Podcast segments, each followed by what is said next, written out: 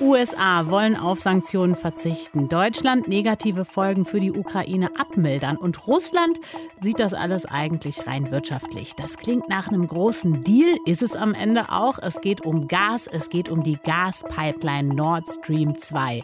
Warum das Ganze für die Ukraine problematisch werden könnte und warum die USA jetzt doch zugestimmt haben zu dem ganzen Projekt, das besprechen wir alles.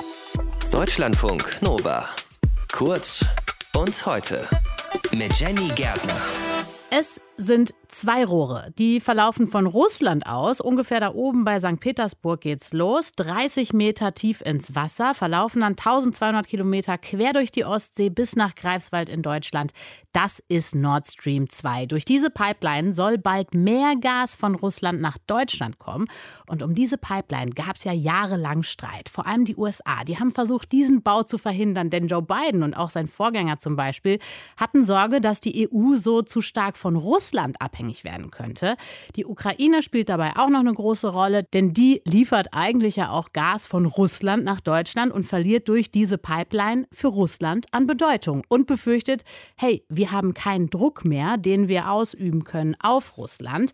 So, jetzt haben Joe Biden und Angela Merkel diesen Streit aber beigelegt. Die USA, die haben, kann man sagen, den Widerstand aufgegeben. Deutschland verspricht vor allem wirtschaftliche Unterstützung, was die Ukraine angeht. Und Russland sieht das alles rein wirtschaftlich. Es klingt nach einer ordentlichen Verschiebung im Machtgefüge. Ist das wirklich der Fall? Wie wird mit Energie Druck ausgeübt? Darüber sprechen wir mit dem Politikwissenschaftler Thomas Jäger von der Uni Köln. Noch vor kurzem hat US-Präsident Biden vor den besonderen Gefahren durch Russland gewarnt und harte Sanktionen verhängt und jetzt gesagt, wir wollen auf Sanktionen verzichten und Nord Stream 2 zustimmen. Warum? Nun, Joe Biden ist in der Klemme gewesen, als er ins Amt kam. Die Pipeline war zu 90 Prozent fertiggestellt und er ist vom Kongress gezwungen worden, dafür zu sorgen, dass sie nicht wirklich zu Ende gebaut wird. Aber das hätte Konflikte mit Deutschland bedeutet und Deutschland ist für Biden ein wichtiger Verbündeter gegen China. Und da war ihm einfach wichtiger, äh, den Verbündeten Deutschland mit sozusagen ins Boot zu holen, einen Konflikt vom Tisch zu wischen und deswegen äh, jetzt diese Einigung. Hm. Der US-Kongress, der lehnt diesen Deal ja zum Teil auch parteiübergreifend ab. Biden sagt aber, ich will im Notfall Sanktionen gegen Russland verhängen. Ist das ein starkes Druckmittel? Das ist überhaupt kein starkes Druckmittel. Und man muss jetzt erstmal abwarten, was in den USA geschieht. Denn der Kongress ist noch gar nicht fertig mit dem Thema. Da gibt es noch Bestrebungen, den amerikanischen Präsidenten zu zwingen, dafür zu sorgen, dass nicht fertig gebaut wird. Und da haben die Abgeordneten ganz schöne Druckmittel in der Hand. Aber tun wir mal so, als wäre fertig gebaut. Was für Druckmittel soll Joe Biden denn äh, oder die Amerikaner, wer immer dann Präsident ist, gegen Russland in der Hand haben? Denn in dem Moment, in dem die Pipeline fertiggestellt ist, wird darüber äh, Gas geliefert.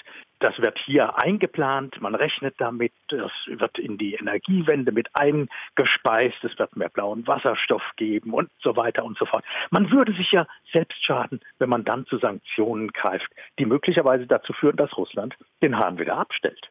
Man muss sagen, bei der ganzen Sache gibt es einen großen Verlierer, möglicherweise, und das könnte die Ukraine sein, denn die befürchtet, dass Russland seine wachsende Machtposition ausnutzen könnte, um den Konflikt in der Ostukraine wieder zu verschärfen.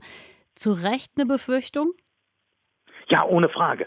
Die Ukraine kann richtig Angst haben, denn es gab genau einen Grund, warum Russland äh, momentan noch Rücksicht auf das Land nehmen musste. Und das war der Grund, dass durch die Ukraine das Gas in den Westen geleitet wurde. Mhm.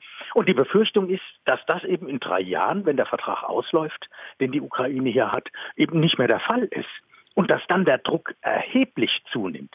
Und in die russische Regierung, die ja nun strategisch vorgeht, ihre Schritte genau plant, wird auch einplanen, welche Reaktionen es dann geben kann. Aber sie hat danach die Möglichkeit, die Ukraine weit stärker unter Druck zu setzen. Und die Zahlungen, zu denen sich Deutschland jetzt verpflichtet hat gegenüber der Ukraine, äh, da reden wir momentan sozusagen von, von 400 Millionen Euro. Das werden aber sicher noch viel, viel mehr werden.